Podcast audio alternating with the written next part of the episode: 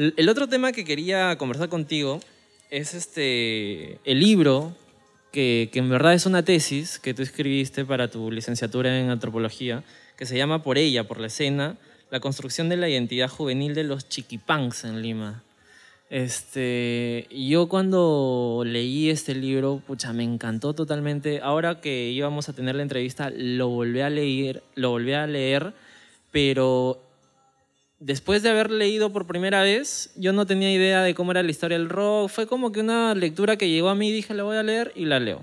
Luego de eso, la primera lectura vino este, como que alta tensión, este, desborde subterráneo, todos estos libros que ya me ampliaban un poco más el panorama y ahora ¿no? que empecé a leer tu, nuevamente tu tesis, dije, "Put- o sea, alguien que, que sepa de, de lo que ha pasado en el Perú y lee tu libro, definitivamente le va a encantar. Entonces, lo que yo quería preguntarte es, ¿en qué momento de tu vida tú decides estudiar a los chiquipunks? Eh, la antropología en la católica, a diferencia de otras carreras, tiene un ciclo más de, de los cinco años que son una carrera. Tiene un ciclo más que se- es el, el ciclo dedicado solamente al trabajo de campo. Entonces la tesis o la etnografía de, es, como, es como el gran reto ¿no? de, de- Ujú. de- de alguien que, que estudia antropología. Y yo ya tenía eh, ya casi como siete años en, eh, escribiendo como cronista de conciertos, en- dedicándome al, al periodismo musical.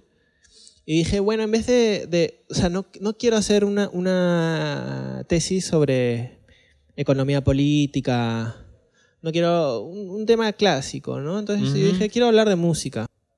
Entonces, ¿cómo hablo de música como un fenómeno social? eh, que sea uno eh, in- interesante para las ciencias sociales, para la antropología, pero que también pueda ser algo de interés para la gente, ¿no? Entonces, se me en la, en antropología, en la católica, tenemos... Hay una tendencia hacia, hacia lo exótico, a exotizar. ¿no? Entonces yo, pensé, ¿qué busco? Una escena exótica, caleta, muy rara, Muy como nicho, muy Ajá, under. mu- como decirte la, la escena de música electrónica de Loroya, ¿no? Una cosa así, ¿no? Una cosa muy, muy, muy, muy puntual, pero que al final compete a, a un círculo de, de 200 personas, ¿no? O sea, ¿no? O algo que yo considere que es un fenómeno importante a nivel nacional y que es realmente importante. Entonces, dije, en cuanto al rock nacional del siglo XXI, ¿cuál ha sido el, fenómeno, el género musical que, realmente ha sido el más masivo, no? Se me ocurrió por decirle Chiquipunks, porque en mi tesis Chiquipunk es una, es una categoría que Un toque que-. Sí, y que trata de englobar a un grupo de gente que ellos no se dominan chiquipunks a sí mismos. Entonces, estaba tratando de, de- de resumir o englobar las- los jóvenes que iban a conciertos de festivales en Los Olivos, de eh, 6 voltios, de hace punk, ¿no? Y cómo hay un cambio de discursos a lo que tradicionalmente nos han explicado que es el punk en el siglo XX, que es un punk de un discurso muy de clase obrera, de que el discurso de la clase social y la, y la economía política está muy claro, y como hay otro nuevo punk, ¿no? Que viene con el pop, pop punk, ¿no? De, que aparece Blink, Blink 182, Green Ujú. Day, ¿no? Offsprings, que es otro discurso, El ¿no? Y surf sigue, sigue siendo punk, ¿no? Entonces pensé que en términos de, de magnitud de público, que de a pesar personas que están haciendo que esta cultura musical exista, que suceda en esta ciudad, pensé que esto, este chiquipunk, por así llamarlos así, Este fenómeno. era una cosa relevante y además que cuando escribí la tesis estaba el vivo por el rock estaba explotando, estaba recién saliendo Día del Rock Peruano, entonces era como que había un resurgimiento de estas bandas como de Punk, Te. Reviento. Eh, no solamente con Chiquipunk, también englobo a la, a la escena nu metal, ¿no? Entonces, Sí. porque la gente que escucha de Punk, Te Reviento, también escucha Demente Común, este, Ni Voz Ni Voto. Por Hablar, ¿no? Entonces, es en la misma generación, ¿no? Esa generación de chivolos que, iba- que va a poguear a, a un festival, ¿no? Mira, yo he hecho mi tarea, tengo acá anotado un montón de hojas y quiero tocar punto por punto porque en verdad me ha gustado el libro. Tú en la introducción, cuando empiezas, empiezas con una, no sé si es una dedicatoria, un resumen, pero eh, salen las letras de 6 voltios la- de la Ujú. canción Generación Perdida. ¿Qué, ¿Qué significa para ti? ¿Por qué decidiste capturar estas letras y plasmarlas en tu libro? Generación Perdida es un caso eh, particular porque tiene esta parte que dice el chino huevón es un, un dictador. dictador. ¿Qué chucha pasa en el- aquí Ujú. en el Perú?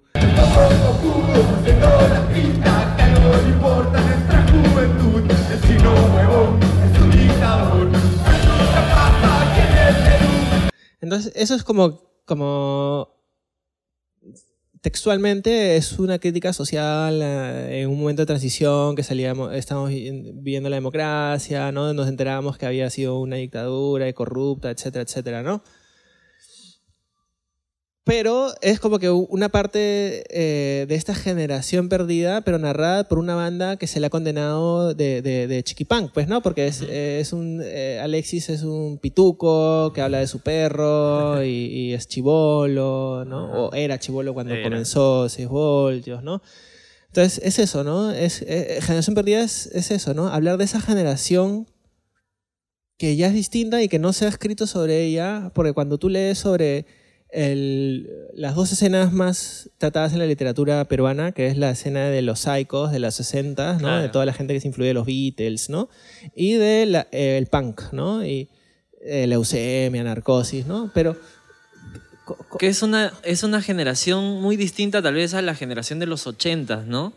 Donde este, estas personas eran como que la música que hacían era totalmente alpinchista, pero los de ahora también tienen esa rebeldía, pero creen que se puede mejorar. Por eso también yo encuentro en las letras de, de 6 voltios donde dice este, nunca va a perder la esperanza, exacto. entonces, para mí ese título, después de leer el libro, volví a eso y dije, pucha, esta canción representa en su totalidad todo el libro. Luego, ¿qué es la escena para ti? O sea, yo veo que en el libro tú lo, lo, lo defines profesionalmente, técnicamente, pero para ti, ¿qué es la escena? Claro. Como, claro, como mencionas, eh, escena es uno de estos conceptos teóricos que se usa para explicar las, la- las- los fenómenos sociales en los que coinciden juventud, jóvenes, música y estilo, ¿no? Eh, y además se- es un concepto que entra para reemplazar lo que antes se llamaba subcultura, contracultura, etcétera, ¿no? Pero parte de esta teoría de escenas es que no existe la escena, son múltiples escenas, ¿no? Ok. Entonces, todos sentimos que tenemos la escena, somos parte de la escena, porque todos nos sentimos que pertenecemos, pertenecemos a una élite, ¿no? O sea, todos nos creemos en algún momento eso. Es, mi escena es la mejor, ¿no? Y la escena del costado no. Entonces es eso, pues, ¿no? La escena es, es un término muy, muy amplio, ¿no? Que siempre está transformándose y siempre se da en relaciones, ¿no? Entonces es, volviendo a las dicotomías clásicas de las ciencias sociales, es quiénes somos nosotros y quiénes son los otros. Y eso siempre está cambiando, siempre está cambiando. Y quién eres tú es algo que está en constante construcción. Entonces, ¿quién eres tú y cuál, cuál es la banda que te define? Si te preguntan tu disco favorito, cambia con, con el pasar del tiempo y, Sí. o sea, tu yo en construcción siempre está evolucionando y así es por eso es que la escena es una cosa que cambia, ¿no? Y hay que, Está en hay- proceso. está en proceso siempre. Eh, tú cuando empezaste a hablar de los chiquipanks, este, ¿cómo los definirías ahora? A ver, el chiquipán es un, no sé, es un estado emocional, es un perfil, es una forma de, de expresión, es, es este, un perfil específico. ¿Qué es ser o qué es un chiquipunk? Eh, chiqui son, se juntan dos, dos palabras, ¿no? Chi- chiqui, chiquito, que atribuye a juventud, y punk a un género musical, ¿no? Entonces, uno- una cosa que ha hecho de que entendamos la juventud como una transición de la niñez a la adultez hace de que lo veamos como eso, como un, un proceso, una transición entre cuando dejas de ser lo que tus padres te han dicho que eres y entras a tú decir, ¿quién soy yo? ¿No? Entonces, Claro. y muchas veces eso crea ciertas tensiones con tus entornos, porque los entornos en los que tú estás por ser joven y estás en un proceso en que todavía no eres, depen- no eres independiente, esta dependencia, sea de tus padres, sea en el colegio, sea porque todavía no, no tienes el dinero suficiente para hacer lo que tú quieres, para eh, eh, vivir solo, ese tipo de cosas, crea una cierta relación de subordinación y de rebeldía que te hace sentir, pucha, soy incomprendido, este, todavía no encuentro mi lugar en el mundo. Y eso es por lo, por lo que muchas personas en este proceso de, de cuando tienen 13, 12, 14, 15 años y están descubriendo quiénes son, encuentran en la música discursos que te dicen, ah, esto es lo que soy. Esto soy. Y, y vas a un concierto y ves gente como tú y dices, wow, es- estos son como yo, es gente como yo, ¿no? Entonces, es eso, ¿no? Es, es un, eh, Chiquipunk es, es, es como un estado en el que muchas personas pasan en este proceso de descubrirse quiénes son y a qué grupo pertenecen, ¿no? Entonces, cuando vas a un concierto y estás podeando y estás emocionado, te abrazas con alguien, estás cantando una canción que para ti expresa qué, qué es la vida, cómo es la sociedad, qué es lo que sientes, eso es lo que te crea esa sensación de, wow, es, o sea, acá es- nosotros somos estos punks, ¿no? Por- Este es mi momento. Este es mi, este es mi, mi mundo, ¿no? Ok. Dentro de, de tu libro hablamos un poco de la parte técnica. Tú justificas, o sea, justificar en una tesis es dar las razones por qué tú abordas este Ajá. tema, ¿no? Y dentro de una de ellas es que es, dices que es una nueva forma de entender la identidad. ¿Por qué? Claro, porque tradicionalmente se piensa que la, o sea, tradicionalmente digo hace 30 años, ¿ya? Porque esto se sabe desde los 80 a los 90 en las ciencias sociales ya está bien claro de que la identidad no es una cosa. O sea, no es que yo te abro a ti y veo cuál es tu identidad de peruano. Claro. ¿no? Y, y tú eres peruano y tú eres. Y ser peruano es esto y, y no es esto, ¿no? Entonces, las identidades en este siglo XXI, pero justamente por la globalización y todos los lugares donde tienes para aprender y ver cosas, te hacen que tu mente vuele y tú estás viendo un documental sobre cómo eran los Beatles en los 60, pero también estás enterándote sobre una escena de tecno africana y estás viendo lo que pasa en tu barrio y tienes muchos, muchas cosas de donde construir tu yo. Ok. Entonces hoy, hoy en día tu yo es, no es que los punks son todos así, los Ah, metaleros son todos así. No, es, yo soy metalero, pero soy de la Alianza Lima y me gustan los animes, pero mi familia es salsera y, mi, me acabo de, mi, mi chica es este, le gusta el folclore y su familia viene de la sierra, entonces me he enterado de esto, entonces yo soy punk, pero tengo un pie en el folk, ¿me entiendes? Ajá. es una cuestión que siempre se está construyendo. Entonces, este, parte de, para este debate teórico, el que trato de justificar, es que eh, tradicionalmente hay una dicotomía clásica que es este, moderna, que es la del sujeto y el objeto, ¿no? Entonces, este, tú estudias el objeto, que es la pieza musical, ¿no? Entonces, estudiamos la partitura, del- Claro. leamos la letra y estudiamos la partitura, ¿no? O estudiamos al sujeto, veamos estos chiquipunks, cuánto miden, cuánto pesan, qué hacen, ¿no? ¿No? ¿A, Entonces- a qué conciertos van? ¿Cuántos años Ajá. tienen? Y todo. Entonces, el acento para estudiar estos fenómenos de- del siglo XXI no es tanto enfocarte en el sujeto ni en el objeto, sino en las prácticas sociales en las que se dan estas cosas. Entonces, no es que hay una forma de ser chiquipunk o, o yo agarro uno de los chiquipunks de mi muestra a los que entrevisté y no es que todos sean iguales y todos sean de una manera, es solamente es una, un arquetipo que yo uso para describir más o menos una forma de englobar esto, ¿no? Pero no es que sea una cosa rígida, estática, que esta es la identidad como uno pensaría la identidad afroperuana. Ah, los afroperuanos son así, o los Claro. peruanos son así, tienen que comer ají de gallina y ceviche, y, ¿no? Claro, entonces para entenderte un poco mejor es, o sea, actualmente se, se dice que cuando tú hablas de identidad, describes a una persona, pero te enfocas en la persona. Lo que tú quieres hacer o como tú justificas tu trabajo es que tú te vas a enfocar en las prácticas de esta persona, no necesariamente. Y por eso es que estudio los en- conciertos, ¿no? Claro, por Entonces, eso el punto de, de- de estudio, como tú dices, son los conciertos. Eh, luego también mencionas que no hay mucha bibliografía. Eh, Exacto, yo también me he dado la chamba. No hay demasiada... Sobre el siglo XXI. Sobre el siglo XXI, no hay mucha. Y también pones que es un tema antropológico. Estudias la etnomusicología. ¿De, de qué va la etnomusicología? ¿Qué es así chiquito? La etnomusicología es, eh, a diferencia de la musicología, es la- el estudio de la música de los otros, de las culturas eh, aborígenes, primitivas, que están Ah, en el pasado, ¿no? Mientras la musicología estudiaba la, música la, la, la, música de las, de, las, de, de las culturas que dominan el mundo, ¿no? Entonces la musicología estudiaba este a Wagner y a no entonces era como que los alemanes de, de clásicos de, de la música clásica no Ajá.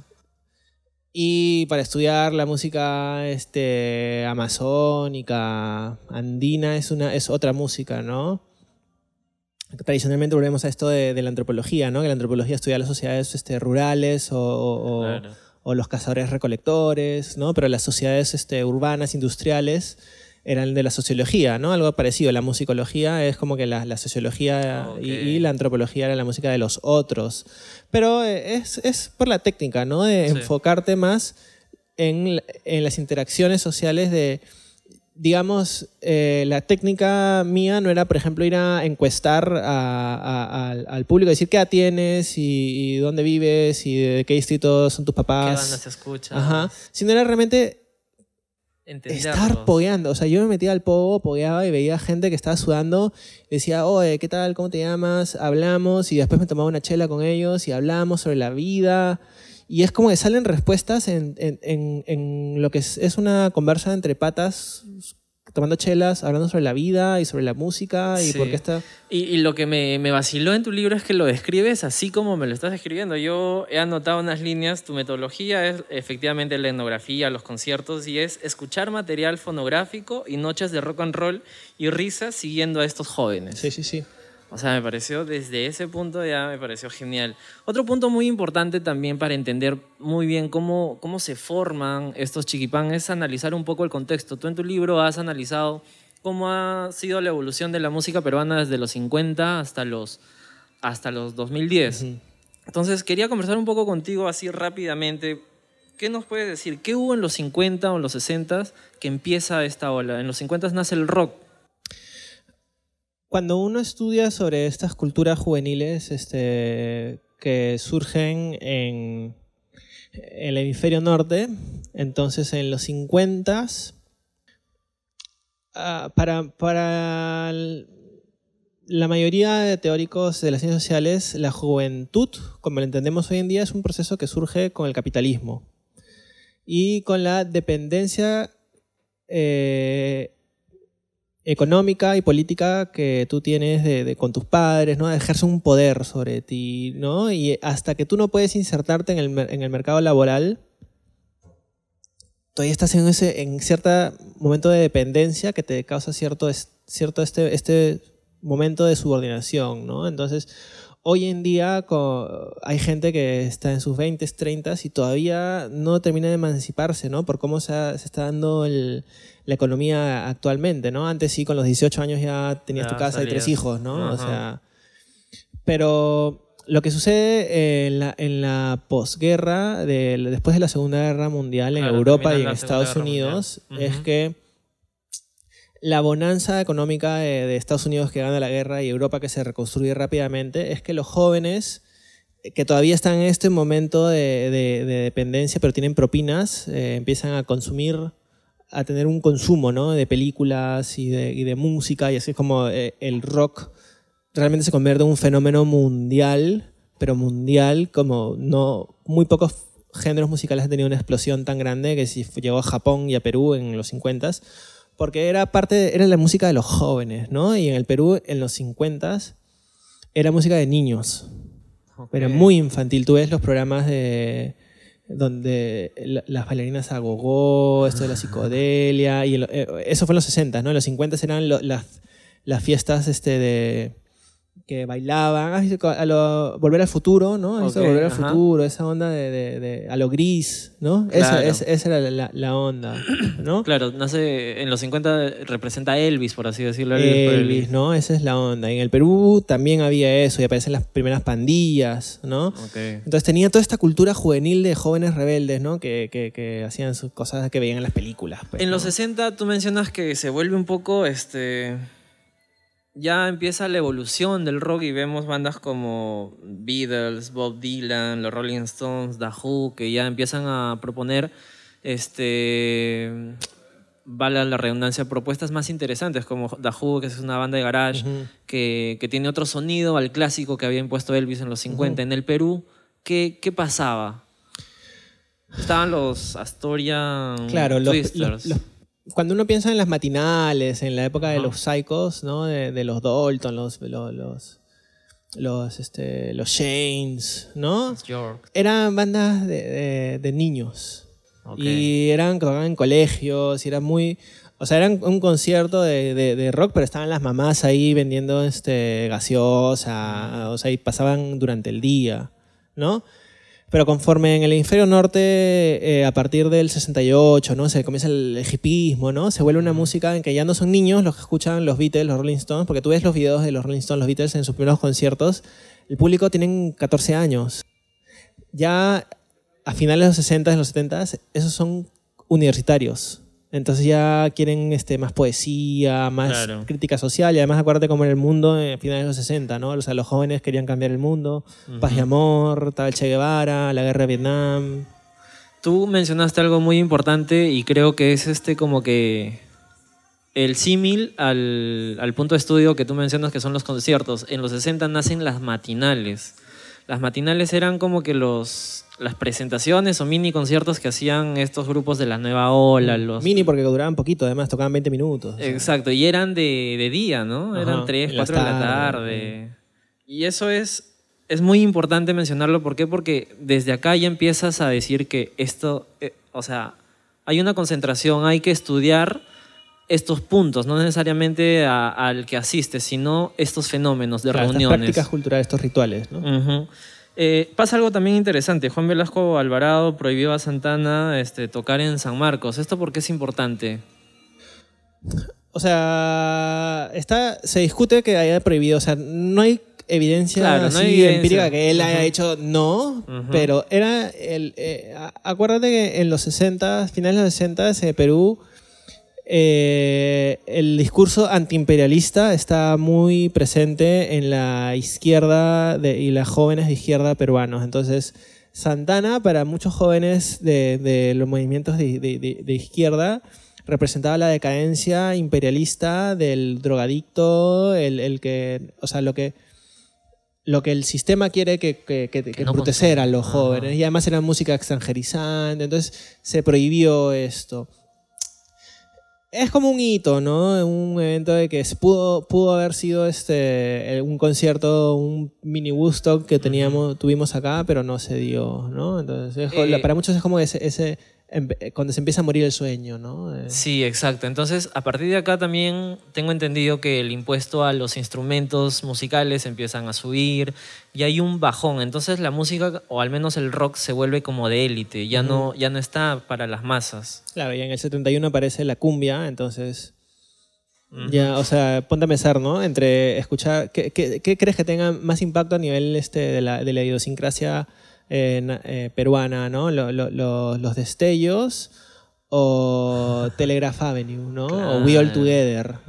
¿no? O sea, te das cuenta que hay un género que pega mucho más en, Más en- que en- otro. en- en el gusto del, del peruano, ¿no? Entonces, hablando en términos del rock, en los 70, 75, casi, no sé, no tengo bien el dato, pero como que hay un vacío sonoro, porque las producciones musicales decaen, siempre existía el rock, o sea, había matinales, pero a comparación de los 60, donde había producción de discos, grupos que se presentaban, en los 70 ocurre este vacío musical que ciertamente a comparación de Chile o Argentina nos retraen, ¿no? Porque yo siempre digo, pucha, si hubiese sido en los 70 tal vez su evolución natural, ahorita la música o el rock estaría como tal vez Chile, Argentina, ¿no? Claro. Sin ir muy lejos. Claro, tú comparas, tú escuchas a los Psychos y Ujú. piensas cuándo publicó los Psychos y compáralo con un disco de Los Gatos de Argentina Exacto. y ponlos a ver y es como, ¿qué, qué banda hace mejor música? O sea. Sí, exacto. Entonces, en los 80 ya sale Velasco, entra Belaunde y abre en espacios nuevos. O sea, no es que abre, sino que ya eran otros tiempos y aquí es donde nace este Frágil. Frágil como que se posiciona como una banda comercial. ¿Cómo, cómo impactó esto a inicios de los 80? O sea, con Frágil, y esto está bien descrito en el libro de Pedro Cornejo, ¿no? Pero también como comienza el antecedente del resurgimiento del rock nacional y la, la- esta división entre el rock comercial de los 80s y el punk, pues, ¿no? Entonces acá comienza este resurgimiento de, de- de- del rock, ¿no? Este, Y las dos grandes vertientes que se abren, ¿no? Claro, porque aquí, en esta época, en los 80, nacen las bandas, por así decirlo, comerciales, Mickey González, Río, Jazz, Ariana Hash. Rosas, eh, Y del extranjero también llegan este, Charlie García, Soda Stereo, los fabulosos la, Kailas, la que eran hogar. tildados como que lo comercial, ¿no? Pero hay una corriente que también va a la par, que es la, los underground. ¿Qué nos podrías comentar sobre ellos? El rock subterráneo. Que justamente obedece a un, proceso que tienes que entender que en esta época el mundo está dividido en el, en el- en el concepto de la Guerra Fría, ¿no? Entonces es como que oh, claramente de qué lado estás, ¿no? Y la violencia, o sea, cuando vives en un país que está en guerra y que la policía te, te levanta en la noche, en la, en la calle, y que la gente se muere en la sierra, y que se están matando, y que o sea, eso de todas maneras tiene que influir en la música, pues, ¿no? Y entonces de ahí es que, o sea, ¿de qué quieres hablar en tus canciones, no? ¿De, de levantar chicas en el centro comercial o de que, pucha, sales a la calle y te matan y que... Están matando gente en Ayacucho. Exacto, ¿no? Entonces ahí realmente el discurso cambia, ¿no? Entonces los jóvenes es, oye, escuchamos música que, que son wannabes de Bon Jovi, de, de wa- wannabes de Van Halen, o escuchamos una música que realmente me habla sobre lo que veo en, mi, contexto, en mi realidad, pues. Un punto, un dato importante que, que me gustó fue que tú citas el, no sé si ese es el punto de partida donde Leucemia da un concierto en el Parque Salazar el primero de junio de 1984 y Leucemia sale al escenario y dice, somos Leucemia y tocamos temas propios, no como los descerebrados que vienen detrás de nosotros. Este es un punto importante, ¿no? Porque la música subterránea como que marca la delimitación de lo que eran y querían ser ellos y de lo que venían atrás, porque la mayoría de bandas de los 70, 70 hacían covers o tal vez música en inglés. Entonces, a partir de ahí, el rock subterráneo como que marcó su, su, su propio camino, trazó la frontera. Leo, ¿qué nos puedes decir de tu música? ¿Qué nos puedes decir de tu música? Mi música, La música de Soda para, para mí es lo mejor. Mejor, es lo mejor que hay para mí. ¿Cómo la definirías? ¿Cómo la definirías? ¿En qué sentido se le puede dar? ¿Qué, qué definición? Anarquía, trago y rock and roll.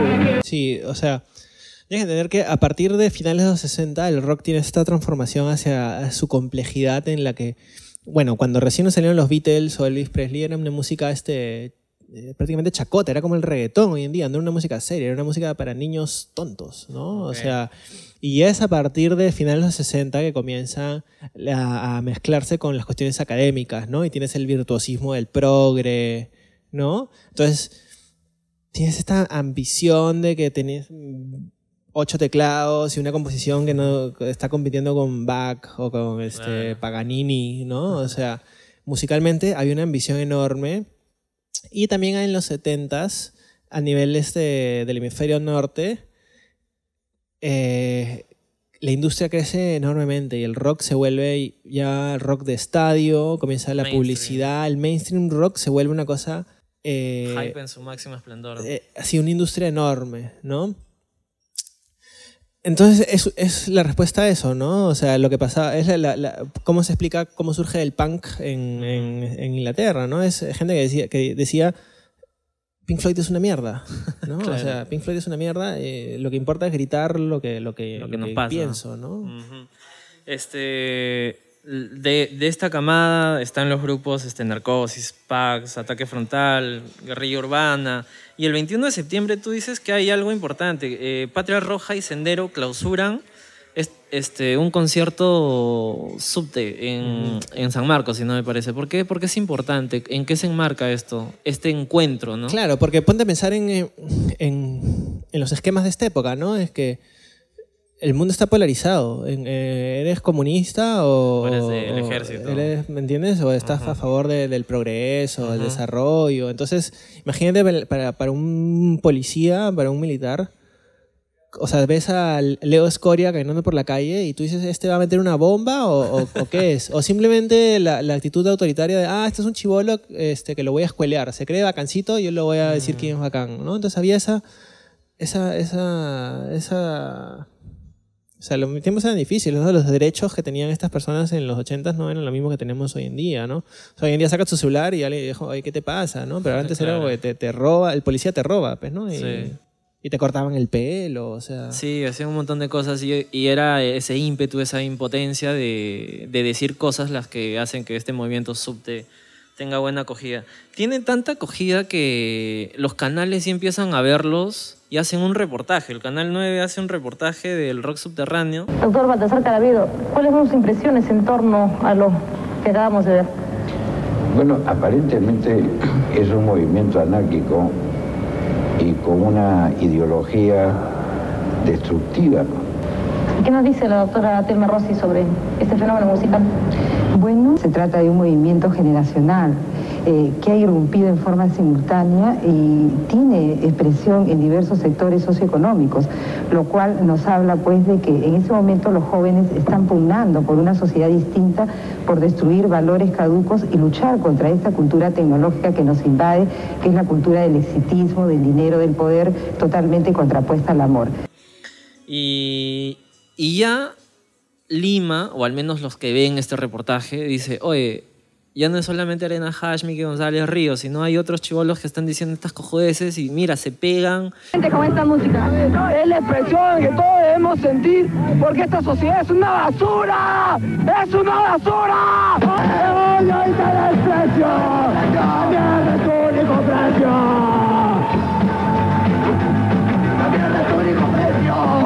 Y es como que a la vez que generaba repudio, también habían otros que conversaban con ese discurso y decían, oye, qué chévere. Pero al haber este fenómeno, ya los subtes se volvía mainstream. Y nuevamente existe la dicotomía esta la que tú me dices. Entonces ahí como que el rock subte nuevamente como que se apaga. Mm.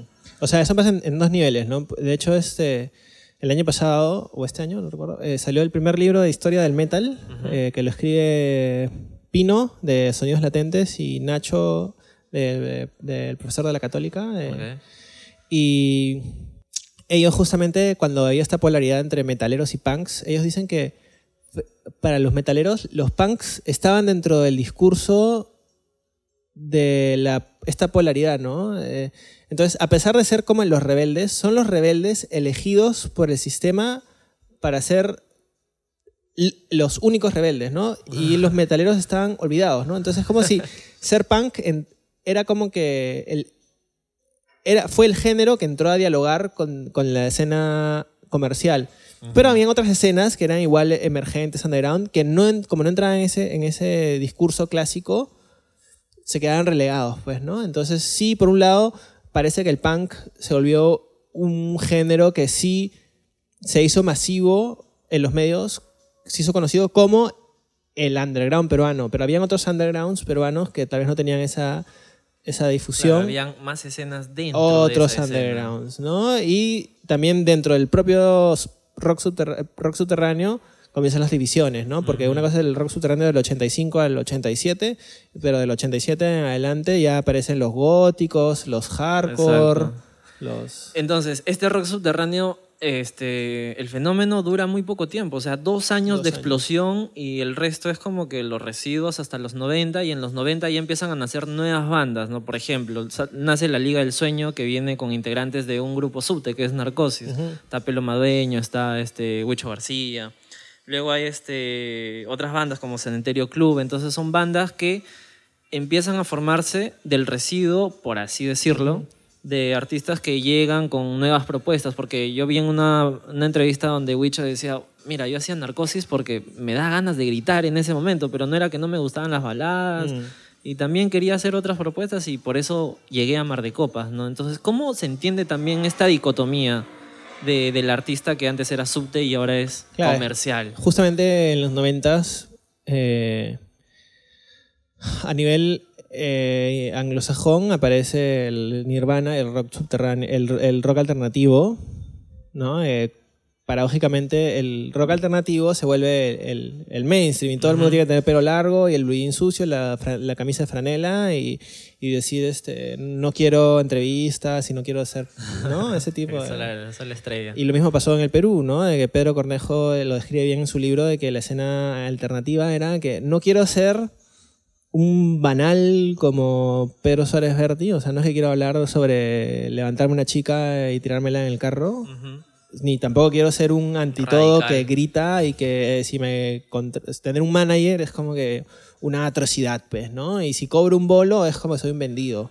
Entonces, no, y toda la generación de Rafa Rae, Cementerio Club, eh, Dolores Delirio. Luego, eh, eh, también en esta época es donde nacen los festivales de rock, ¿no? Empieza el Niño Malo, el Agusti Rock. Este festival del, perdón, el, el Agusti Rock. Es Agusti, rock. ¿no? Sí, Agusti. De ahí Este- sale el Agusti Rock, pero eso ya es del 2008, Desde el 2000, creo. ¿no? Claro. Este, acá es- nacen también bandas como Hazme Reír y es acá donde tú le das el punto de inicio, como que el inicio del chiquipunk. ¿Por, qué, ¿Por qué relacionas Hazme Reír con el inicio de los chiquipunks? Ya, porque cuando el, el rock subterráneo o el punk subterráneo, para ponerlo de una manera más este, de punk, hablar de punk, uno quería ser este, clase obrera, pues, ¿no? O sea, tú escuchas a la Polla Records, Escorbuto, es un discurso muy político, eh, muy político-económico. Las letras eran en términos políticos económicos. De hecho, hablar sobre amor era una cosa este, eh, secundaria, No banal, pensado. no, no, no se hablaba de eso, ¿no? Por eso cuando vos propia sale era como que, "Ey, ¿qué es eso? Y este... Esto yo eh, ya me he dado cuenta un poco más porque quería comentarte el libro que, que de mi tesis este, es, una, es en base a la perspectiva de los jóvenes, de los, de los gente que va al público, la gente que tiene 18 años, 15 años y que va bien por el rock. esa Entonces me basé mucho en eso. Pero una vez publicado, estoy ahorita trabajando en una segunda parte que es un artículo sobre la perspectiva ya de los artistas. Ah, Entonces, bravazo. acá, para ese libro yo nunca entrevisté a, a- a ningún artista de, de los que componen esta música. Sí, solamente es puramente son- la perspectiva de los, de los, los jóvenes que están parte del público. ¿no? de los chiquipunks. Entonces, ahora, em, eh, si bien lo trato de una manera este, muy este, eh, panorámica, ya el año pasado estuve trabajando en entrevistas con Alexis Corfiatis, con Charlie Díaz Punk, con Gonzalo Farfán, con eh, eh, Mark Reategui. ¿no? Eh, con, con toda la, la- la escena que se llamó propiamente el punk Claro. melódico. ¿no? O, o hardcore melódico en un inicio y ahí punk melódico. Y me di cuenta de que eh, en la... Ahí ya me entendí por, entendí por qué realmente Hazme Reír es la banda de transición, que si bien ya está, en mi libro cito un... Cito a Oscar Reategui de, de Dios Hastío, que, que él es una de las últimas citas así de- en, cua- en cuanto a lo, a lo temporal de esa época cuando estaba haciendo la, la bibliografía que hablaba sobre las bandas más recientes. Y se- eh, para él Seis voltios y, y, y Hazme Reír eran las bandas que cambiaban el discurso del punk y que empezaban a hablar sobre su perro, sobre salir a, a montar skate, sobre O me fumarse un güirito, que era inconcebible en ese momento hablar de drogas en una canción. Entonces, entonces ¿dónde- por, por qué Hazme Reír es esta banda? Porque justamente Hazme Reír, influenciado por toda la, la escena californiana, de, de punk californiano, eh, empieza... Mark es un huevón bien pituco. Él estudió en el Roosevelt, su papá es, era presidente del club Regatas, él tenía casa de playa en Punta Hermosa, era una persona que pertenecía a ese mundo surfer, ¿no? de, de- de- de esa movida El Pitupunk. del Pitupunk y empieza a hablar así. Tú escuchas a me reír y tiene un acento pituco y habla como, o sea, habla. Él, él no, él no- no está haciendo una poesía, él habla. Oh, este, es un pata el que te cruzas así montando skate así y habla. primer festival que tocamos no, no, no salió, pegón, hicimos prueba de sonido. Ah, sí, sí, sí. sí ¿No sí, tocaron? le- No, pegón, porque fue la primera vez que me trajeron, pegón. Y es un cambio que, por ejemplo, no ves en G3. G3, si bien no es el punk subterráneo y es más hardcore, eh, Melódico. hardcore melódico, igual hay cierta ambición poética en, su, en sus letras. Hay Eso no- estructura, ¿no? A eso no lo ves en Hazme Reír. La Hazme Reír comienza ese, ese- esa, esa falta de pretensión en ese sentido, hablar como un, un joven de Punta Hermosa, que habla sobre correr tabla, montar skate, este, y que, ¿me entiendes? Ese tipo de cosas, ¿no? Entonces, eso de ahí lo lleva a 6 voltios y lo, lo, lo, lo- Claro. extiende, pero comienza, o sea, realmente Hazme Reír es la, mar- la banda que cambia ese hardcore melódico de G3 a el punk melódico chiqui punk, ¿no? Efectivamente, ahí en el libro tú dices que, si bien cierto, empieza con Haz- Hazme Reír, se consolida con 6 voltios. Claro. ¿Por qué? Porque 6 voltios ataca así sin asco este, estructuras ya formadas. Ataca el consumo de drogas, ataca la rebeldía contra tus padres, ataca muchas cosas que de cierta manera era la forma de, de también querer expresarse, pero que no lo hacían tan bien en los 80. Mm. Entonces, este, 6 voltios ya lo, por así decirlo, lo difunde de, con un punk melódico y es acá donde se consolidan. Explícanos un poco más esta situación. Mira, 6 voltios. Esto no sale en el libro, pero sale, eh, lo estoy viendo en este artículo que estoy trabajando. 6 voltios de la escena de Barranco, de, de- en el Boulevard había este local, el Más Allá, de ahí aparece el Florentino. Pero en la escena de Barranco, donde estaba el punk melódico, acuérdate que G3 se vuelve grunge, ¿no? Con psicotropía se vuelven este rock alternativo, entra Pipe Villarán. Ujú. Ya, ne- no, no es tanto este eh, hardcore eh, de Estados era- Unidos, ajá. sino es más este grunge, ¿no? Y de hecho, por ejemplo, este, así como eh, Minor Threat se vuelve Fugazi, me equivoco, ¿no? Es- Ese cambio hacia el rock alternativo, ellos se vuelven eso. Entonces, ¿quién, quién queda del punk, de- del hardcore melódico? Futuro incierto y decisión final. Pero ellos eran ya mayores. Sí. Entonces, ellos en Barranco, a mediados de los 90, empiezan a jalar a eh, Hazme Reír. Aparece Hazme Reír, está Futuro y aparece eh, Rec, ese WRCK, es una banda antigua.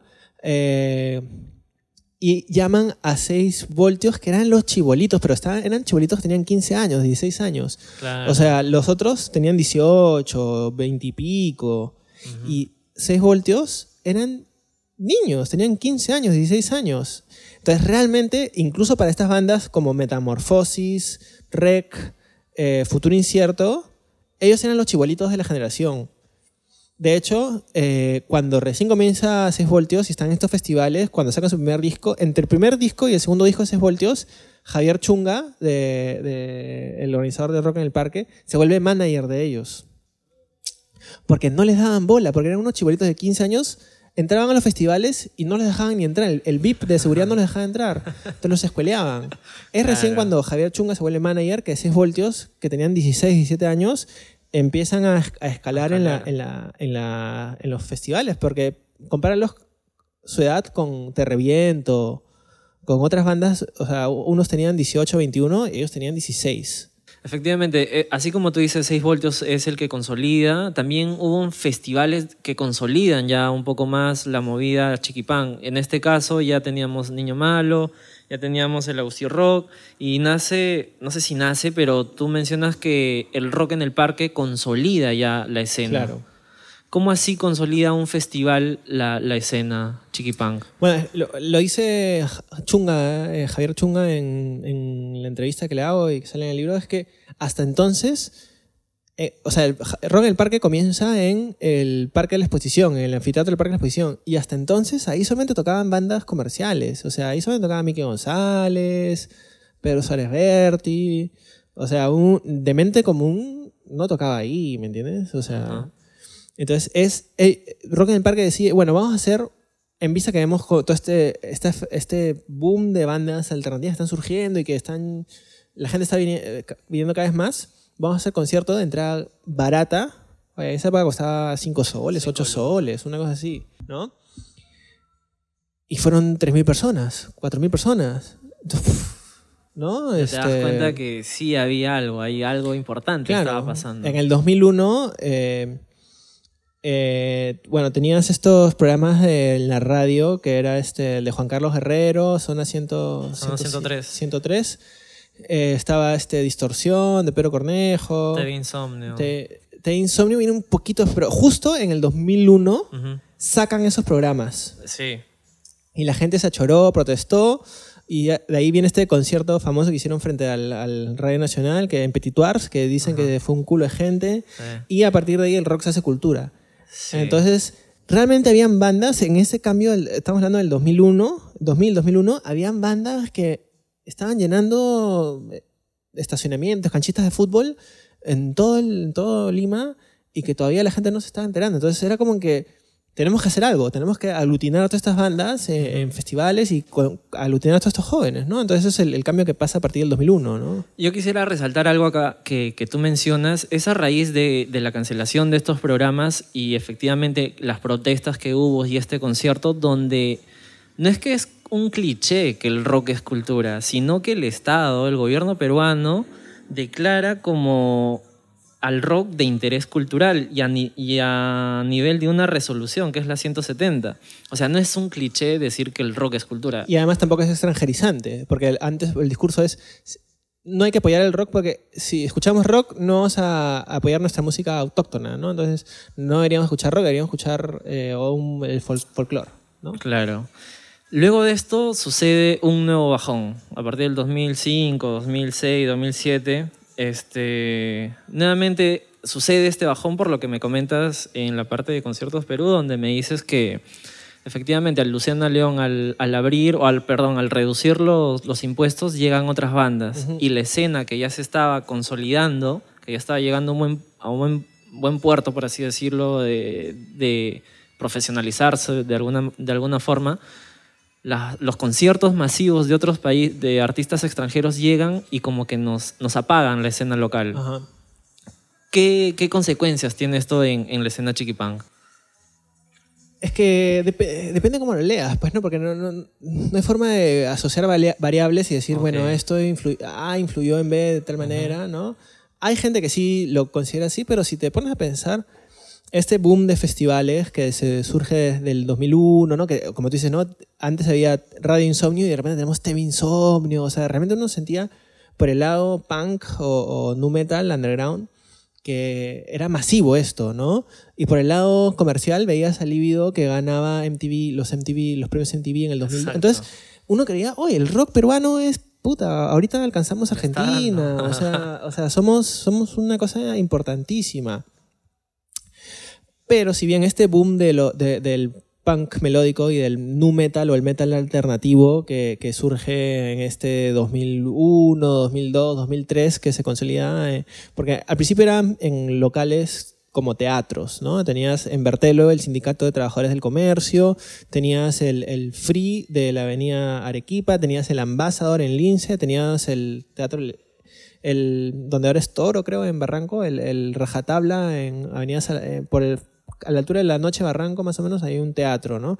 Entonces ahí tenías eventos donde iban 800 personas, 1000 personas, pero a partir de 2001, 2002, cuando Rock al Parque se va a Los Olivos, ya empiezan a subir la cantidad de gente, o sea, ya son 3.000, 4.000, y no solamente en un lugar, es en varios, ¿no?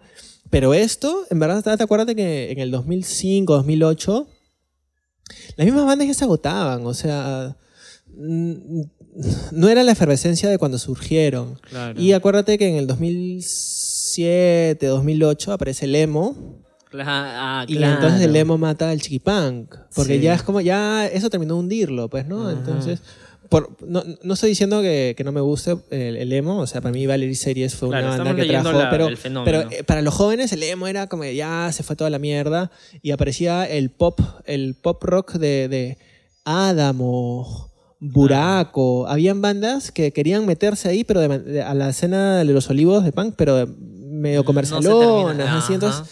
salió ya se- en verdad no es que no es que, que lleguen artistas internacionales mató a la escena del punk, de los festivales de los olivos. Que esa escena ya, ya se estaba o sea no se renovó. No se renovó. Y no es hasta el 2008 2009 que aparece el acoustic rock no que, que de nuevo ya la, la infraestructura de los festivales mejora Claro, entonces, se desarrolla. antes era, o sea, en el 2003 ver a, a 6 voltios, a Te Reviento, a Dele Vuelta, eh, era precario pero pésimo. El sonido era una cagada, el- el- la ventilación no había ventilis- ventilación. Es...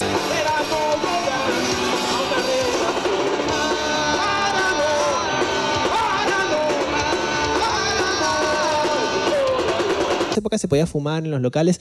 Llegabas a tu casa, tu blue jean mojado y oliendo a, a- marihuana. a- a marihuana y tabaco, que lo tenías que dejar el blue jean afuera de tu casa porque no podías dormir con esa ropa dentro de la casa. Era a ese nivel. Entonces, los festivales se agotaron a partir del 2005, 2006, 2007, se agotan. Y para el 2008 ya está medio muerto. No es hasta el 2012, 2013 Ujú. que tienes propuestas como el video por el rock, que de la nada te vuelve a parecer interesante eh, ver a Díaz Punk, a Voltios, a, a Futuro Incierto, ¿no? Entonces tienes un, un- una doble flujo, ¿no? De los nuevos chivolos que no fueron a, a los conciertos del 2001, 2002, 2003, que recién están descubriendo quién es Diazepam, quién es leucemia y que tienen y van a esto y los de la generación anterior que de la nada pueden ver a 6 voltios ya no tocando para 1500 personas sino para 15000 entonces wow esto tengo que ir a verlo no Sí. Sucede este, este crossover, ¿no? Entre lo comercial y lo no comercial. Están los, los chiquipans de los 90 que, que igual quieren seguir viendo a sus bandas, pero la propuesta actual, los jóvenes de ahora ya no tienen los prejuicios que No, tenían pues no. Entonces los festivales también se renuevan. Y, y básicamente una prueba de ellos es que el Día del Rock peruano tiene dos escenarios. Uno que es el rock and pop y otro que es el under. Entonces, en la propuesta también de esta década se, se ve, ¿no? Cómo esta dicotomía empieza a convivir, cosa que era impensada claro en, los, en los 90, en los 80. ¿Por qué crees que se da esto? O sea, ¿qué pasa con el sujeto, el chiquipán? ¿Qué, qué empieza a entender para que diga, puta, sí, puedo escuchar a leucemia y al rato lloro Claro. con Río? Pues. Eh, en la reedición del libro de, Al- de Pedro Cornejo eh, se le agregan unos, unos artículos que, sobre el, el rol de las mujeres en el, en el- en el que escribe Diana Joseli. Hay uno que hace Mijail eh, de Perú 21, no me acuerdo. Y Fidel Gutiérrez, creo también. No, no recuerdo si es en el, en el artículo de Mijail, pero bueno, hay una cita a Fidel Gutiérrez donde él habla como el rock nacional, de, de- que antes estaba dividido en el rock comercial el rock underground, el rock a nivel eh, global ha perdido protagonismo que tenía antes, ¿no? Entonces, el rock comercial de Líbido, este, Zen, Amén, tampoco es que tuvo el despegue que, que uno se proyectaba cuando estaba en el... Entonces, Claro. los comerciales se han bajado un poco hacia un poco más el underground y los underground Han se han subido Entonces, eh, los underground tienen manager, sonidista, eh, plomo, eh, los Toda su auspicia. ¿no? Este, la Tienen hueva- marcas detrás. tiene marcas detrás, ¿no? Entonces, se han juntado los, lo- lo- los mundos en cuanto a, la- a las bandas, ¿no? Eso, eso sí está claro. Y, y los jóvenes también, ¿no? O sea, como el rock ha, perdido protagonismo, eh, ya el otro no se vuelve el, el que escucha Líbido TK Mar de Copas, sino se vuelve el que escucha este Bad Bunny. Claro. O el que escucha este, baladas, o el que escucha salsa. Entonces, para muchos de los jóvenes que yo entrevistaba, Amén es underground, pues, ¿no? O sea, yo escuchaba, o sea, si tú dices me gusta Amén, ya eres el raro de tu colegio, ¿no? O sea, porque tus amigos están escuchando otras cosas. O sea, cosas. en, en- en términos eh, Generacionales. masivos, generacionales, el rock es una minoría. Entonces, ahorita, si tú lo comparas con la balada, con este Rake, con este, ¿cómo se llaman estas? Este, Sin Bandera, ¿cómo se llaman estas hermanas? Este, Eh, este, ¿Cómo, no, unas cómo se llaman las, las que, hermanas las que no te gustan? Ya, bueno, eh, todas las baladistas que suenan en la, en la- en la- ¿no? O sea, comparado con eso, o comparado con el reggaetón, o comparado con la, con, ¿me entiendes? Con los géneros para bailar, escuchar, des- o- hoy en día, para un chivolo que dice, a los, a los 15 años que dice que le gusta, que recién descubre Guns N' Roses o Nirvana, ya Es una es un raro, es un raro. Entonces, Sí.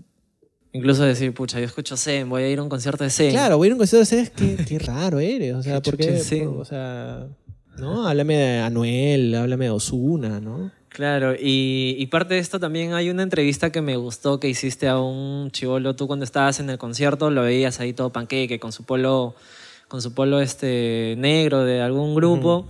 Y cuando vas a entrevistarlo al parque cívico, viene con un buzo y, y tú dices, oye, ¿y dónde está esta imagen que me mostrabas en el concierto? Y llegas ahora y la respuesta que te da es chévere. O sea, ahorita somos libres de elegir. El rock es libertad. O sea, no me puedes categorizar porque yo un día me vista de esta manera o de otra manera. O sea, soy libre y, y puta, para mí esa, esa descripción encierra todo, ¿no? Claro, porque la cantidad de información que tenemos hoy para construir nuestra identidad y nuestro círculo social. O sea, tú puedes tener amigos en tu, en tu virtuales jugando Dota en todas partes del mundo.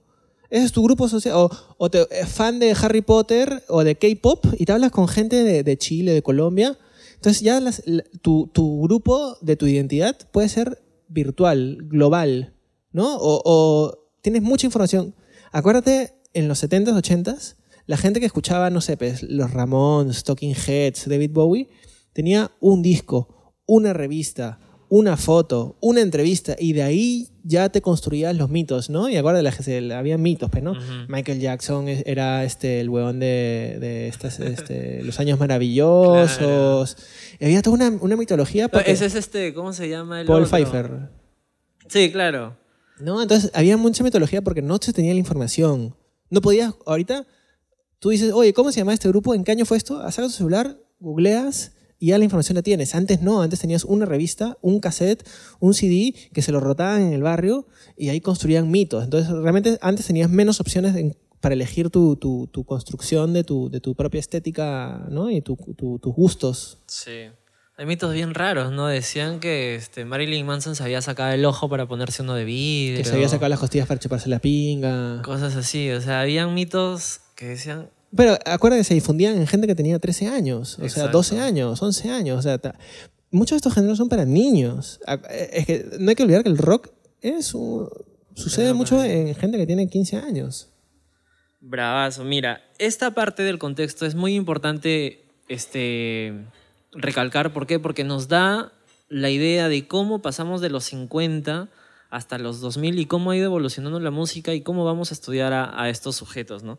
Tú la metodología que explicabas era que has usado una metodología exploratoria, cualitativa, donde básicamente hacías este, una etnografía que consistía en ir a los conciertos. Explícanos un poco más a detalle en qué consistía o qué hacías específicamente en los conciertos. Ya, o sea, mi trabajo de campo propiamente, propiamente dicho fueron tres meses, ¿no? Entonces iba, en esa época, cuando escribí la tesis, los locales que, bueno, todavía siguen, ¿no? Que es el, el Festiva, ¿no? El Centro de Convenciones Festiva. Eh, fui a Supercomplejo, fui a, al, al, a- al frente al campo de Marte, el Long Tenis, ¿no? Eh, entonces, yo quería, por mis, por mis contactos, por mis redes sociales, yo contactaba a gente de la generación del 2000, los 2000, ¿no? Entonces por ahí entrevisto a BJ del Grito, ¿no? Gente de, esa generación. Pero yo tenía que conocer a los, los chivolos de ahorita, mañana. O sea, yo cuando hice mi tesis tenía 27 años, así. Ya me conocía gente que tenía 18 años. O sea, nos llevábamos 10 años. O sea, tuve que conocer a los nuevos, a la nueva generación. Entonces, justamente por la perspectiva eh, teórica con la que me acercaba a este fenómeno, yo quería conocer a, lo- a los, a los gente que estaba viviendo el concierto. Entonces, reco- recogí informantes ent- entre el pogo, ¿no? Cosas así, y ya conocí a una gente y ellos me, me- no sé, ya nos entrevistamos ya después en otro momento, por Facebook o en un parque, nos juntábamos, y de ahí me enteré que, así como antes habían las comunas, ¿no? Ahora eran grupos de WhatsApp, y me, y me junté con un grupo de WhatsApp que se llamaba este, Paranoia. Bueno, cambiaban de nombre igual cada cierto Sí. tiempo, pero era un grupo de WhatsApp de gente que se juntaba en el centro cívico, ahí por el, por el Sheraton, Ajá. y ahí se juntaban a, a- a tomar una, chela, A ahí se el iban a una rocola o se iban a un concierto y siempre estaban... El rock era lo que los articulaba, Claro. pero al final era como el- un pretexto para juntarte con, con jóvenes, ¿no? Y así fue como... Ahí me, me, me llenó de... Me, me llenó de energía, de una frescura, conocer gente que recién estaba eh, entrando a esta escena musical y tenía una, una, unas ganas y una, una, una energía que me pareció increíble y verdad me gustó mucho. Algo que me gustó en tu libro es que tú para recolectar, no, no sé si es el término recolectar, pero una entrevista posterior, tú te metías a los podos, pollabas y de momentos te abrazabas con alguien y siempre veías al que estaba más activo y al final del pogo, al final de la canción, le pedías sus datos para entrevistarlo luego. Claro. O sea, ¿ese fue siempre la, la metodología o se te ocurrió en ese momento? Principalmente, sí, o alrededor del pogo este, me encontraba un grupito de gente que estaba con su, con su pancarta, ¿no? Oye, ¿ustedes qué, quiénes son? Ah, somos de la comuna de Cepunk, somos la comuna de, de Trago Corto, no sé qué. Oye, les puedo hacer una entrevista. Algunos se chupaban, no, no, sal, no. Y alguien por ahí me prestaba atención, ya, ya, yo te, yo, yo te voy a prestar atención, ya, ¿qué quieres? Oh, este, ¿y hace cuánto Pero las entrevistas no lo hacías en el concierto. A veces sí. A veces y- sí. y- era como algo chiquito, ¿no? ¿Y hace cuánto vienes? ¿Qué grupos te gustan? ¿Con quién has venido? Algo muy puntual. Y, oye, ¿te puedo hablar a Facebook, man? ¿No? Una cosa así, oye, podemos hablar otro momento. Y ya de ahí otro momento lo buscaba, ya conversábamos más, más detalle. Le decía, oye, ¿puedo ir un día con, con ustedes? ¿Qué conciertos van a ir pronto, no? Oye, ¿puedo, puedo, puedo acollerarme? ¿No? Y ahí Claro. con- con- me iba metiendo a grupitos de jóvenes, ¿no? E- Esa, esa metodología me parece bien chévere porque incluso si la vemos actualmente en los mercados, eh, en el mercado comercial, por así decirlo, Arellano Marketing, Ipsos, o sea, de primera mano puedo decir que recién están aplicando este tipo de cosas para sacar la información tal vez más fina, porque tal vez una, si tú le decías, oye, Ipsos, necesito este estudio, mi foco son los conciertos, Ipsos iba y, y en el concierto entrevistaba a cualquier persona y ahí moría. Pero no, tú no, tú hacías más fina la investigación. Y tú le- llevabas claro. hasta otro punto. Y las respuestas que te dan en un momento, porque justamente hablando de este yo en construcción, una, un momento te da una respuesta, de ahí te relajas, porque al principio te querías justificarte, no, yo soy muy punk, yo soy verdadero underground, yo no escucho huevas comerciales. Pero después ya te relajas, no, sí, ¿no? Entonces, Sí, también le entra río. También. o sea, no, no, no basta con hablar a alguien, con alguien 15 minutos. Es- Tienes que seguirlos todos los fines de semana, verlos en distintos contextos. Es, o sea, para conocer a, un- a esta gente no basta con, con hablarles media hora, un ratito nomás. Dentro de- del marco teórico, tú empiezas a, a describir y hay una parte donde dice la escena y es acá donde te, al inicio de la entrevista digo que lo englobas en un marco técnico. Es donde tú defines a la escena como que es el mundo juvenil de los conciertos del rock underground. ¿Por qué el género femenino? ¿Por qué le decimos la escena? ¿Por qué no es, eh, no sé, el, el escena, no sé, otra cosa? ¿Por qué es la escena? Sí. Es una lectura que... eh, no sé bien eso de, de lo femenino, porque mucho de, la- de esta tesis tiene una perspectiva bien masculina. Por un sesgo que hubo... eh, me fue muy difícil acercarme a chicas. Porque tú sabes que en el machismo eh, está el grupo de gente y si yo me acercaba a hablarle a una chica, saltaban tres Saltaban hombres. tres "Oh, ¿qué- huevones, ¿Qué te o qué pasa? Pasa". No te o sea, estas son nuestras chicas, ¿no? Ajá. Entonces, hubo muchas, este, no pude acercarme mucho a la perspectiva de las chicas, a pesar de que sí conseguí va- varias informantes mujeres que sí, sí, este, fue bacán, este, entender su perspectiva, porque sí eran grupos mixtos. Pero sí había un sesgo de, eh, si yo me acercaba a hablar a una chica, es como, ah, este, este pendejo me está gileando. Ahí se cohibían. O... Entonces, había mucha desconfianza, ¿no? Porque eh, tú estás en un concierto con, con tu grupo de amigos y viene alguien a hablarte, te eh, hay cierta Chucha, descon- tiene o sea, claro, su tesis. Claro, entonces había, había cier- eso fue una barrera que fue un poco difícil de, de, de romper. Y sí, esta, esta tesis tiene una perspectiva bien masculina que llegó un punto en que ya no traté de, de luchar contra eso, no quise eh, como que... Profundizar en Sí, no, dije, bueno, voy a centrarme en un tema porque no voy a abarcarlo todo, Claro, ¿no? O sea, sí, sí, sí. hay muchos temas de los que abarcar. Entonces la perspectiva femenina fue un tema que tristemente tuve que sacrificar y que de una u otra manera tal vez no estaba... eh. Mapeada. o sea, no estaba yo dispuesto a, a- O sea, no era la persona adecuada para narrar esa perspectiva por, porque yo, simplemente por, por, por ser hombre, no podía acercarme a ciertos espacios. ¿No? Entonces, tal vez una, chica que, que narra esta, la perspectiva de una chica en, en la escena musical. Hubiera sido más fácil, ma- hubiera tenido tal vez información más relevante, más auténtica. Más No, afinidad. entonces ¿no? yo ese tema sí lo, lo, lo, lo dejé un poco de lado. Entonces, sí, es algo de la escena. Yo en verdad no, no, traté del tema de género no, no, no, No tocarlo, tocarlo. no tocarlo. Entonces no, no, no. no. Perfecto. Este, en tu libro hay una parte donde tú dices, sin escen perdón, sin conciertos no podemos hablar de escena. Claro. ¿Por qué? Porque es por la perspectiva ¿no? que yo tomaba, ¿no? Porque, o sea, hay escenas que se dan de forma virtual, ¿no? Entonces, ahorita seguramente hay gente que es fan de los Beatles, ¿no? Ahorita, por ejemplo, este fin de semana está sucediendo los 50 años de Woodstock. Y hay una radio que está pasando en, en Todo simultáneo todo Woodstock. Entonces, Todos ahorita, los. Ajá, ahorita hay como miles de personas en todo el mundo conectadas a, a Woodstock y vi- reviviendo Woodstock, pero bueno, se da de forma virtual. Ujú. Pero para hablar de, de escenas, yo creo que es muy importante ver que el público en los conciertos es un medidor importante, ¿no? Entonces, eh, sí, hay bandas que son muy buenas, muy importantes, muy ricas en su música, pero ah, su concierto van 15, 20 personas, ¿no? Entonces, siempre es necesario que haya gente yendo porque si no la cosa se muere. O sea, si no hay gente Claro. escuchando y viviendo esta práctica musical, no existe, pues, ¿no? O sea, no, no, no es que una escena cultural o una, una- un fenómeno musical cultural existe porque hay un disco ahí publicado, ¿no? No basta con eso. Hay que, tiene que haber gente escuchándolo, gente viviendo esto, ¿no? Cuando tú eh, describes a los chiquipunks, ¿por qué ponerle el chiqui entre paréntesis y no solamente hablar de punks? Mm, o el fenómeno juvenil Sí, punk. sí. Porque para ellos, ellos siguen siendo punks. Ellos siguen siendo rebeldes, ellos se siguen siendo tan subterráneos como leucemia. Ellos se sienten rebeldes. Pero no es lo mismo hablar de un punk que escuchaba narcosis en los 80s que, que un joven que, que va a los olivos en, eh, hoy, hoy en día. ¿no? Claro. Ellos son punks, pero son punks del siglo XXI que hay que leerlos desde un para, eh, no leerlos desde el paradigma político-económico, ¿no? Ah, es- y son de clase obrera, o, o ¿dónde está su revolución? ¿no? Porque ese es una teoría, un, un una debate teórico que tuvimos mucho en, en, Sí. en- con mis profesores, es que si este ritual, que es este, este el POG o los, los conciertos, si es que realmente son rebeldes, ¿dónde está su, su acción? O sea, en- en- ¿dónde vemos los resultados de su rebeldía?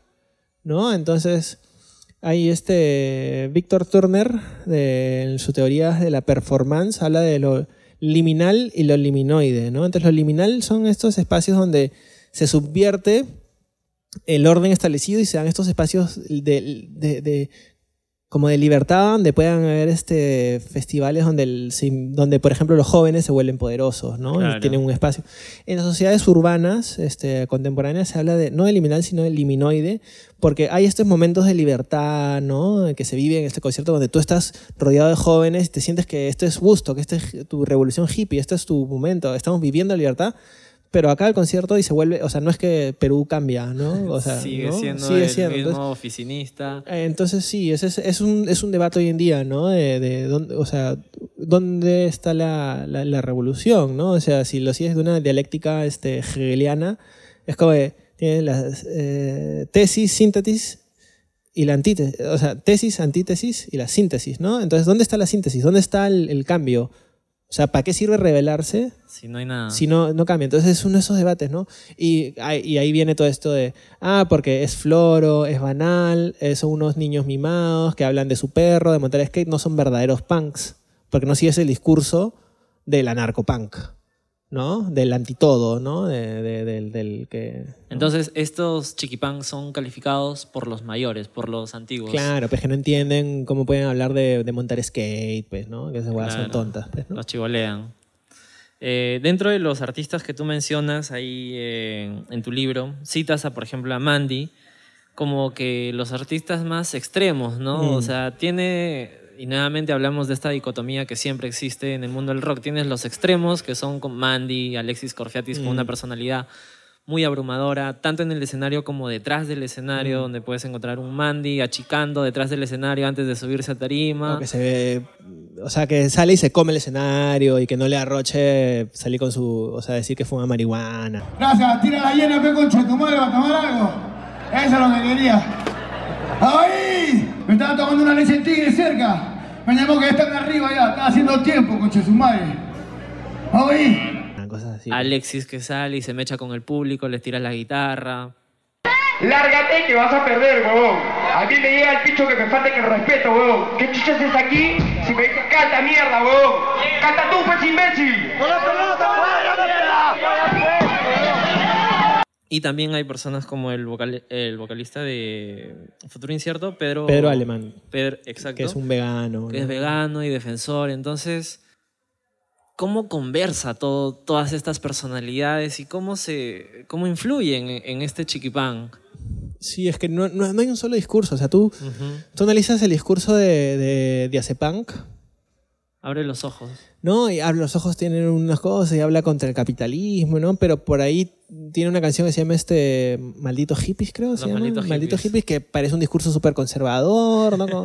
Pero ya, él lo que dice es llama a la acción, eh, 6 voltios, o sea, ¿qué es? Izquierda, derecha, o sea, es eso, ¿no? En el paradigma político-económico del mundo de la Guerra Fría, donde todo se divide en izquierda, derecha, ¿no? ¿Dónde pones a, a 6 voltios? Claro. ¿No? O sea, ¿es izquierda, es derecha? eh, Centro, ¿qué es? ¿Qué es, no? Sí. Luego este, también mencionas una parte muy importante que es la estructura del adulto, porque el chiquipán efectivamente este, todavía está en casa, como tú dices, y Mm. tiene estas represiones de parte de, de la estructura familiar que dice, oye, si quieres hacer tal hueva, haz en tu jato, pues acá no la hagas. Mm. Entonces tienen esta rebeldía, todavía la estructura familiar sigue, pero también hay otros factores como el estrés, por ejemplo. Cuando alguien decide ir al- a un concierto es porque está estresado tal vez en la universidad, está estresado con su flaca, qué sé Mm. yo. También hay otros, otros temas como la rebeldía, por así decirlo, simplemente de, de la juventud, ¿no? Todo esto confabula para que se dé esta identidad de los chiquipangs. Sí, pues, ¿no? Es, es, es volviendo a este concepto de cómo entender la juventud, es como la juventud es un, es un grupo, eh, a diferencia de otros grupos sociales eh, subordinados, como por ejemplo eh, una categoría como género, raza, clase social, tu género, tu raza, tu clase social, idealmente lo mantienes a lo largo de toda, toda tu vida, ¿no? Mm, En la mayoría de los casos. La edad no. La edad es un momento en que por un momento eres subordinado, pero después vas a ser adulto. Entonces es algo distinto. Y obviamente no todos los jóvenes tienen este, proce- este proceso de rebeldía. Hay jóvenes que, que la, la juventud no es un proceso este, conflictivo, rebelde. No, no necesariamente. Pero en los jóvenes que sí encuentran esta música que es como el soundtrack de su vida. Pues no escuchar Wirito. O sea, ese- ese- ese es- esa es la, ¿no? la letra de, todos los chivolos que lo han suspendido en el colegio, que no les va bien con los profesores, etcétera, ¿no? Yo he notado una cita acá que, puta, no sé, creo que me representa. Dice, los chiquipangs no podrán saborear todos los ideales de libertad que ofrece el rock. Por eso son ideales. Pero estos ideales se pueden saborear en un concierto de rock. O sea, esa huevada, y justo le explicaba a mi enamorada, y decía, oye, pucha, yo en los conciertos creo que soy otro. O sea, deberías de verme ahí en los conciertos porque en verdad no sé qué pasa. O sea, entras al po y cuando sales eres diferente porque estás con la adrenalina y todo. Entonces, digo, ¿qué hay más allá de un concierto? O sea, ¿qué hay que hace que, que esas expresiones, esos sentidos de libertad afloren? Exacto, es que volviendo a justamente las identidades en el siglo XXI, que es un proceso de, se explica por múlti- múltiples razones, ¿no? Pero a diferencia de los 60, por ejemplo, que pertenecer a, a- a- un grupo, se, por ejemplo, se regía por tu clase social, ¿no? Tu cla- eso de clase obrera, vamos a tener la revolución. Hoy en día yo cojo un concepto de Michel Maffesoli, que es un, un sociólogo francés, que habla de la neotribu, que él dice que esta es la mejor forma de explicar los fenómenos sociales donde se construyen estas identidades y lo puedes ver en las iglesias evangélicas, ¿no? en los pentecostales, en los estadios de, de- de- de fútbol, en los conciertos de rock, ¿no? Entonces es como que no sé ahorita qué tan peruanos nos sentimos, ¿no? Pero si estás viendo a Perú jugando en el mundial, en el estadio y meten gol y todos gritan, Eres el más ahí te peruano de la sientes, vida. ahí puedes ver qué es la identidad peruana. Ese es un momento de éxtasis, de emoción, que nos sentimos, ganamos, todos somos parte de esto, todos metimos gol. Lo mismo pasa en una iglesia evangélica, ¿no? Cuando la gente está en éxtasis, se tiran al piso.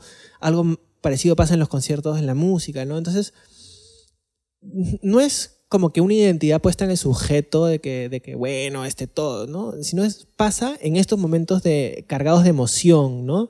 Entonces justamente el rock, hablando de todo esto de, de la liminalidad, ¿no? De cómo es, es un fenómeno que surge, es un, es un fenómeno que surge de forma más o menos autónoma, es un espacio de libertad, que es este mundo independiente de los adultos, que son estos festivales, donde los jóvenes pueden ser quienes realmente quieren ser en ese momento, donde realmente puedes saborear esto, pues, ¿no? De que pogueando, gritando tu canción favorita, tú estás viviendo tu o sea, qué, qué cosa más concreta, ¿no? Eh, Sí. Y por eso hay una cita de Simon Fritz, que es un, un, un sociólogo que perteneció a la, primera generación de británicos que estudió a los skinheads, los teds, los mods, ¿no? Con Deep Hepditch, de el eh, que escribe el libro Subcultura.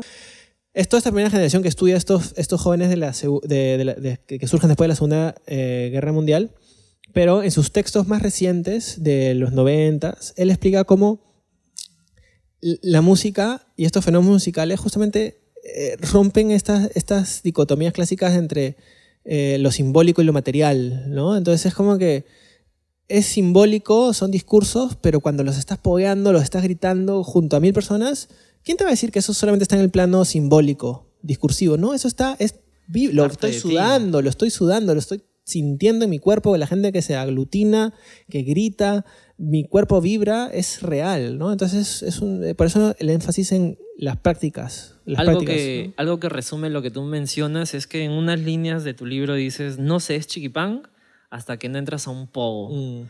Y entrar al pogo es como que tirarte a la piscina, a una piscina helada. Solamente hay que hacerlo. Por, Sí, más, sí, por sí. más miedo que te dé, por más intimidante que parezca la primera vez, entras al pogo y ya estás. Ahora, si yo, si yo analizo este libro y con todo lo que hemos hablado, puedo definir así, simplemente decir, ah, ya, chiquipán es el que está en el pogo. Mm. ¿Así de simple?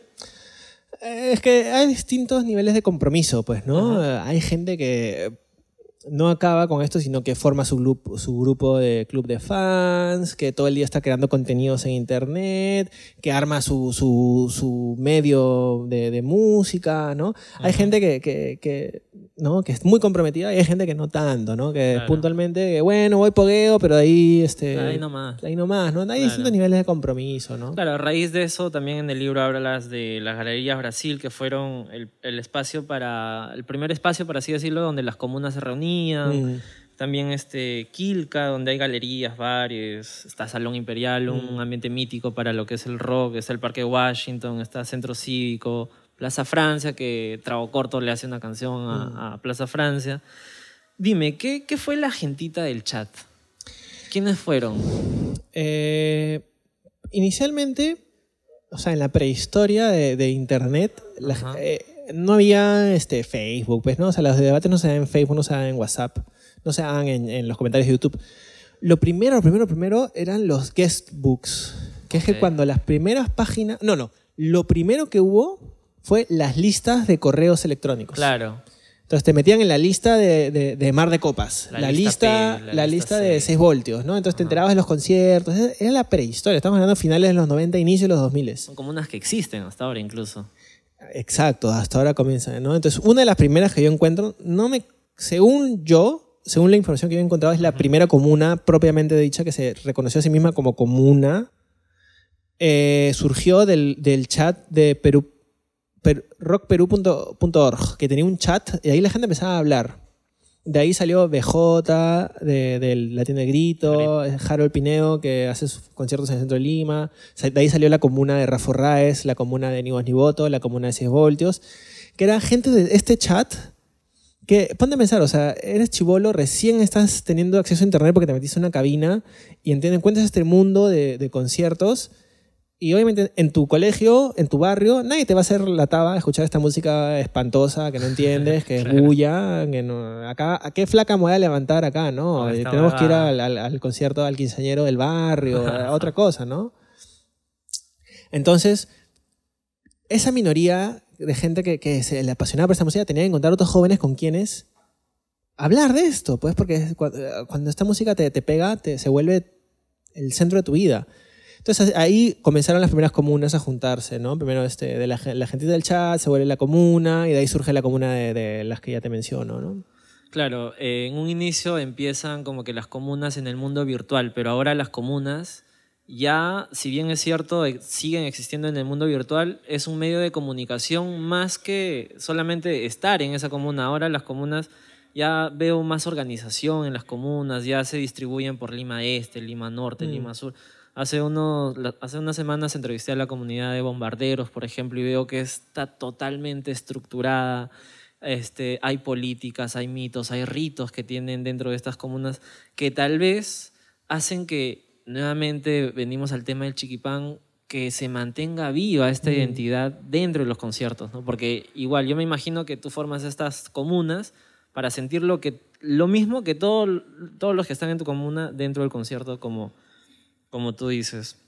Pasando ya a las conclusiones, este, una de las primeras conclusiones a las que tú llegas es que el chiquipán demuestra su identidad eh, en la música no comercial.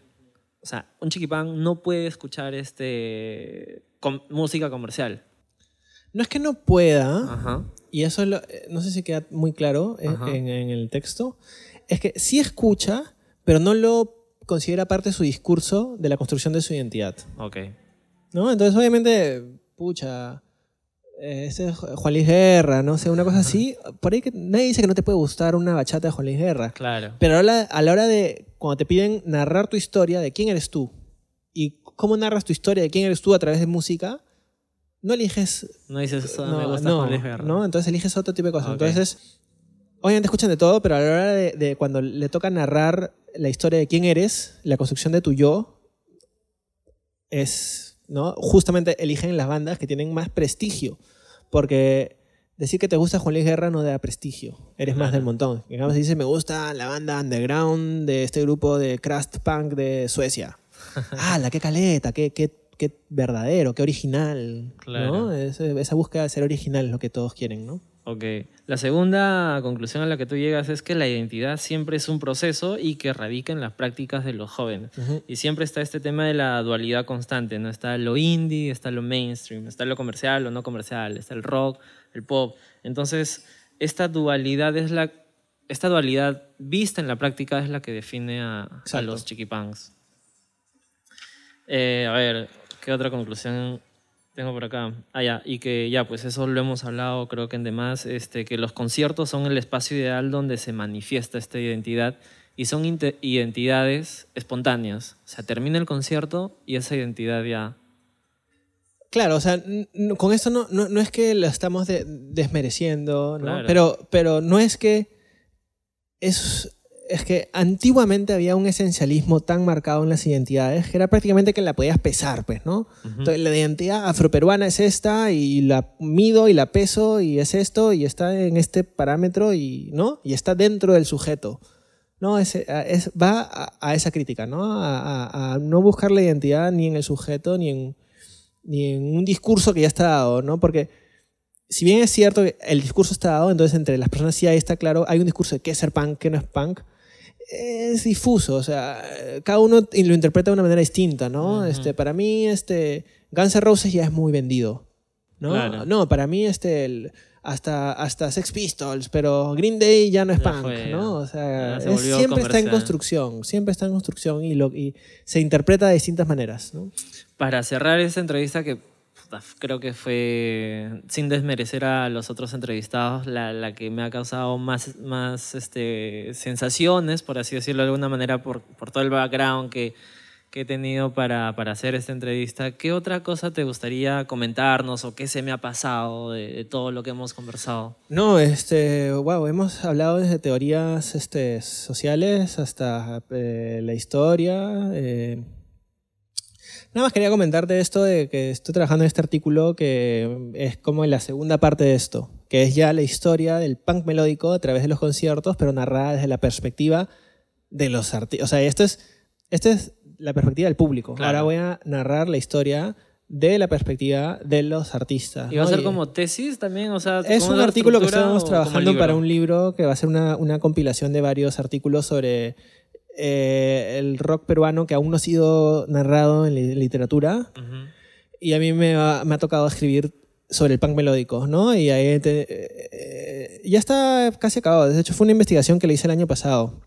Y he entrevistado a, Alexis, mañana con Alexis estuve conversando varias horas, conocí a su familia, eh, a, a los miembros, o sea, he hablado con 6 voltios, Dale Vuelta, Diazepunk, eh, Metamorfosis, eh, con Inyectores, IG3, ¿no? O sea, hablé con Gonzalo Farfán, he hablado con más gente de, de que vivió esta escena, como este Alejandro eh, Suecia, de- del anexo. He vuelto a entrevistar a, a BJ, he hablado con otras personas de, de, de audiofobia. He tratado de, de complementar más lo que no quedó tan claro en este libro de la perspectiva de... Finalmente, ya no es como que un artículo sobre el chiqui punk propiamente dicho, sino es sobre el punk melódico, que es como se conoce, ¿no? Que es toda esta generación de bandas que escucharon NoFX, Green Day, Blink y que eso lo vimos, ¿no? Claro, bravazo. Este, ¿Tú tienes amistad con Diana Joseli?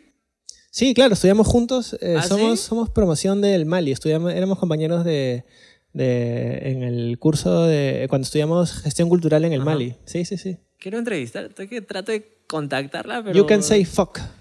Le escribí, pero me dijo como Es que... que no tiene Facebook. Escríbele por Twitter o por WhatsApp. Le escribí en Twitter y me dijo como que ahorita estoy... lo se- ya mira, lo sentí choteadora, ya. O sea, ahorita estoy fuera de Lima y como que... ¡puc! ahí me... ya. Está dictando el curso. Ella está dictando un curso de historia del rock peruano, así que este. Con ella quisiera conversar un poco de la historia de la participación femenina en el Mm, rock peruano. Sa- Sari Ribarren, que ella es de, de ar- arquitectura de, de la católica, ella, ella escribe sobre metal. Es otra de las chicas que están hablando porque eh, mucha de la literatura, eh, no solamente en el rock, ¿no? siempre ha sido narrada por hombres, ¿no? Eh, pero ya había una nueva generación de eh, Fabiola Basso, Fabiola ¿no? Basso. Eh, Diana Joseli, Ujú. Sara Ribarren, que son mujeres que están narrando este, otras escenas musicales, ¿no? Entonces, este, hay otras voces, ¿no? Para escuchar ahora. Sí, sí, de todas maneras.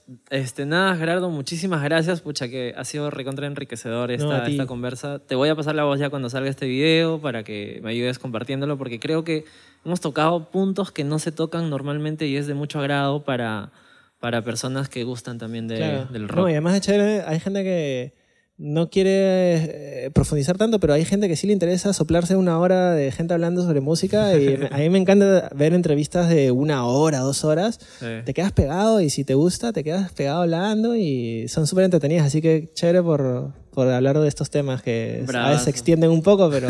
sí, te, te gana la, la emoción. Yo he tocado casi todos los puntos que tenía acá anotados, así que Chévere, me voy chévere. contento. Ya Gracias, está. Gerardo.